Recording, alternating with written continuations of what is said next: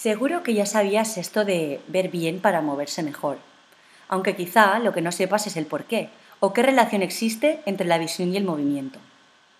La visión es un proceso dinámico que va cambiando, y no me refiero solo a que cambia a lo largo de los años, sino a lo largo del día.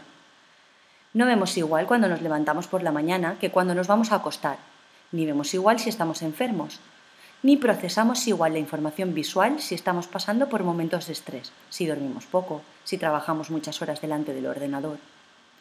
Estos cambios en nuestra visión van de la mano de nuestro estilo de vida, de nuestros hábitos y rutinas, del estado de nuestra salud en general. Podríamos decir que es un claro indicador de cómo estamos gestionando nuestros recursos energéticos, de cómo nos cuidamos y nos damos el descanso que necesitamos.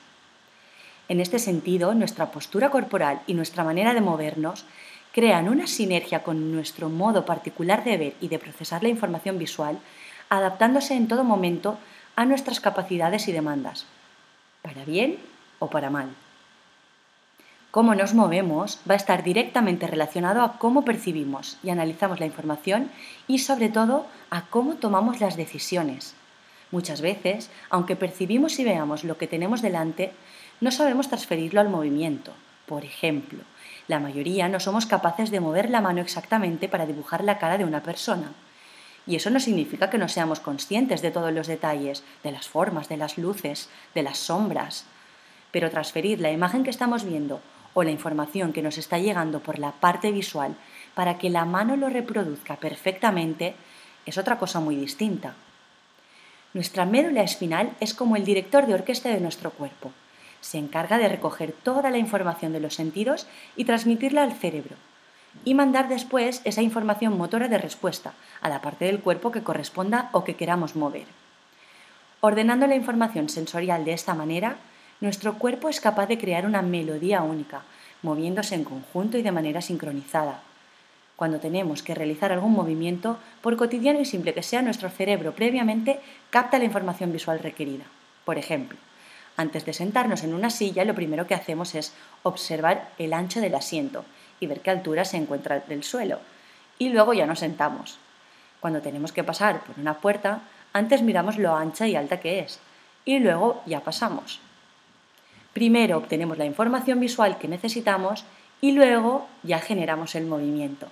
Por tanto, a la hora de educar el movimiento, no es de extrañar que estos factores sensorio-motores se tengan en cuenta. Construir una buena imagen visual para movernos es el primer paso para poder trabajar, alterar, modificar o reeducar el movimiento. La clave está en cómo integramos esa información visual para generar el movimiento.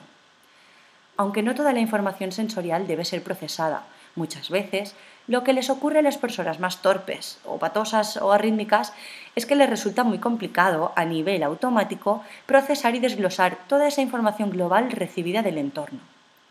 Con el paso del tiempo, las personas vamos modificando constantemente esa forma de percibir el mundo para adaptarla a nuestro antojo.